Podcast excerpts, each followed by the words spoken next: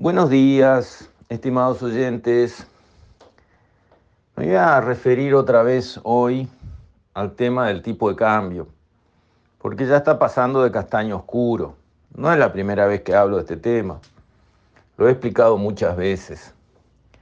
En el mundo el dólar se fortaleció contra todas las monedas importantes, pero se debilitó contra el pesito uruguayo. Y ha habido explicaciones que son fallutas.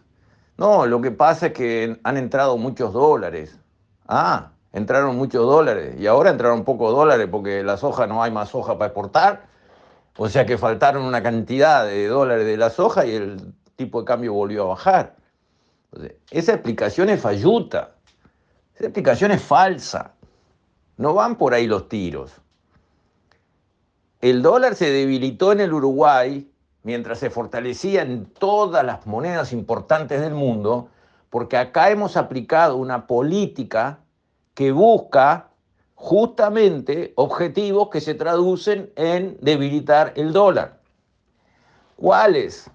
El Banco Central está embarcado en un esfuerzo por pacificar nuestra economía porque la economía uruguaya, de ser una sana economía bimonetaria, donde usamos el peso para pagar el ómnibus y usamos el dólar para comprar las cosas grandes y pagar las cosas grandes, se transforma en una economía como Brasil, donde se usa el real para pagar el ómnibus y el real para comprar una estancia gigantesca. El real se usa para todo.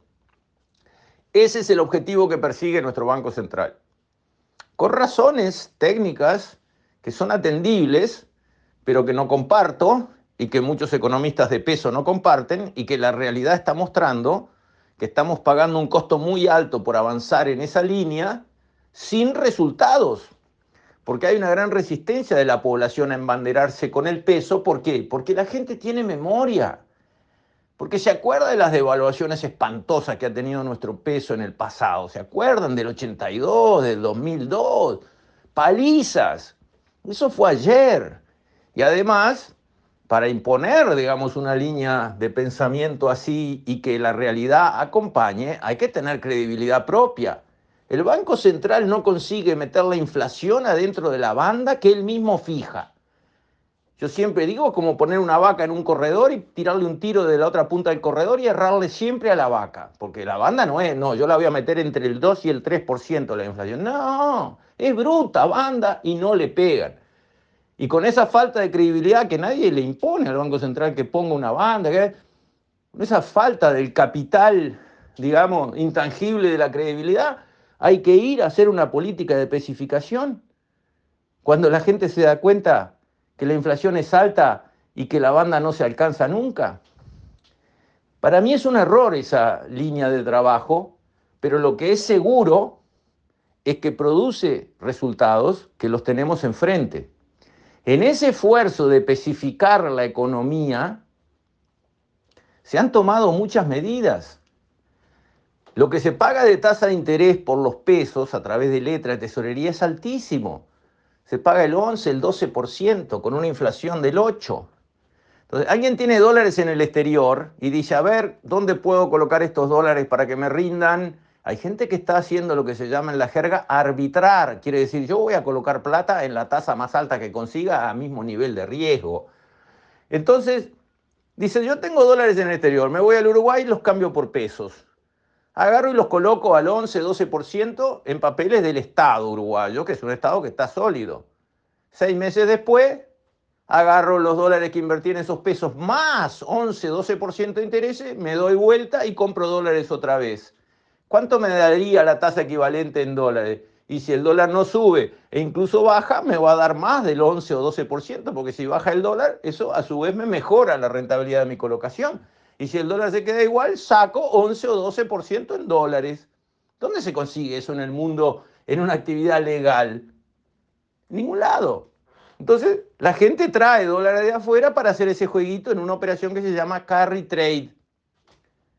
Por otro lado, acá adentro, en vez de fogonear la compra de dólares con pesos buenos, con pesos que son válidos, como por ejemplo ANCAP. ANCAP le llevamos todos los meses pesos que pagamos cuando cargamos combustible. Pesos de todos los uruguayos recibe ANCAP. ¿Qué tiene que hacer con esos pesos? Y tienen que importar petróleo para refinarlo en la refinería. El petróleo afuera, yo les aseguro, créanmelo, se paga en dólares, ¿eh? no se paga en pesos uruguayos. Entonces ANCAP debería ser en el mercado un gran comprador de dólares, donde todos los meses va al mercado y compra dólares para importar el petróleo que se va a transformar en la refinería, en gasoil, nafta, que vamos a pagar de nuevo los uruguayos en la estación de servicio.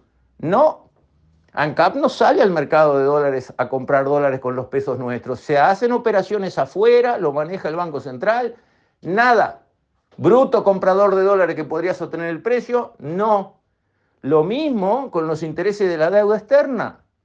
Uruguay es un fiel cumplidor de sus compromisos con, la deuda externa, lo cual está bien y lo cual fue respetado por todos los gobiernos de izquierda correctamente, aunque antes las grandes banderas era no pagar la deuda externa y todos aquellos bolazos, ¿no?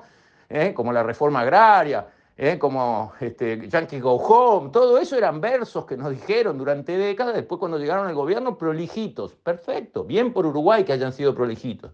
Lástima que nunca dijeron qué bobadas decíamos, qué taradeces este, estábamos promocionando, no se puede creer, ¿no? Eso nunca lo dijeron.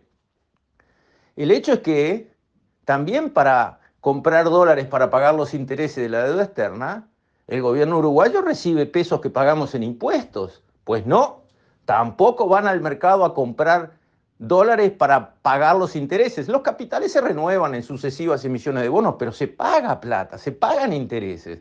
Bueno, tampoco el mercado ve aparecer al gobierno con nuestros pesos de impuestos a comprar dólares. Otro rubro tendrían que ser las AFAP, que reciben nuestros pesos de nuestros salarios como aportes y para manejar una cartera de inversiones, cualquiera que maneje un portafolio de inversiones sensato tiene algunos papeles buenos, bonos del Tesoro Americano, acciones de primera línea, este, dentro de su cartera.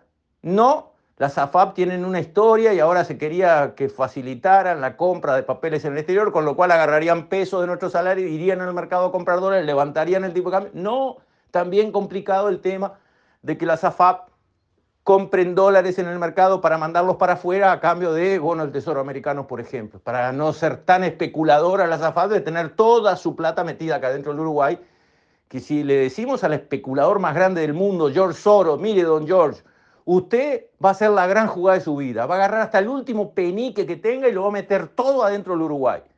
Al tipo le corre un frío por la espalda y es el más corajudo de todos. Bueno, eso es exactamente lo que estamos haciendo con nuestros ahorros. Básicamente los invertimos todos acá adentro, tomando con todos nuestros ahorros el riesgo de un país, un solo país. Cosa que ningún profesional de las finanzas recomendaría pero tampoco tenemos a las AFAP yendo todos los meses con fuerza al mercado, usando nuestros pesos, nuestros salarios para comprar dólares y levantarlos. Entonces, entre que la tasa de interés en pesos es altísima y finalmente ese juego que se está haciendo nos cuesta cientos de millones de dólares por año, que no dejan nada. No quedan hospitales, no quedan escuelas, no quedan puentes, no quedan infraestructura, no queda capacitación, no queda seguridad, no queda nada de esos cientos de millones de dólares que se lleva el agua por este jueguito, pero lo que sí queda es un dólar planchado que está en mínimos de tres años, castigando, como siempre, al sector exportador, que es el sector agropecuario y algunos otros, pero fuertemente el sector agropecuario, castigando el turismo. Claro, se quejan de que van muchos a Buenos Aires, entiendo, pero se podía compensar si tuviéramos un tipo de cambio mejor. No, allá está altísimo y acá está bajísimo. La tijera corta con dos hojas en el tema del tipo de cambio en materia de compras en el exterior. Entonces, yo creo que esto ya pasó de castaño oscuro. Esta línea de trabajo fracasó.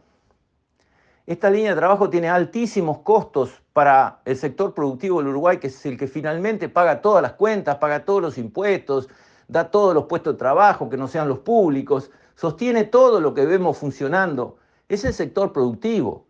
Que un tipo de cambio atrasadísimo como esto es como ponerle detracciones. Al final todos dicen, qué espantosas las detracciones de Argentina. Sí, son espantosas. Un tipo de cambio atrasado opera igual.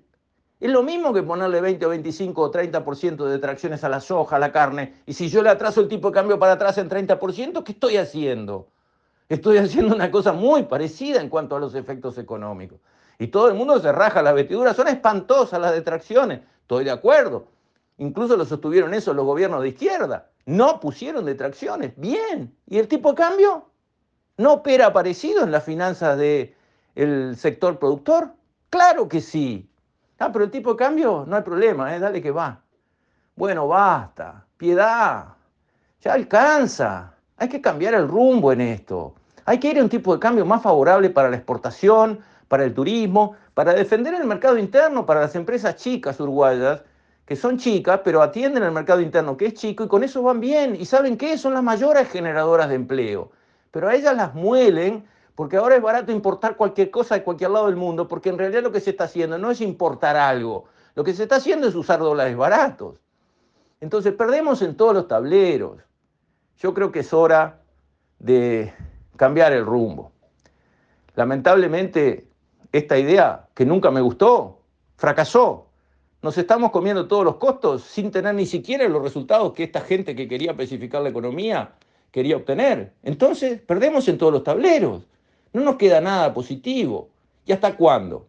Esa es la pregunta. ¿Hasta cuándo? Con esto, estimados oyentes, me despido. Hasta mañana, si Dios quiere.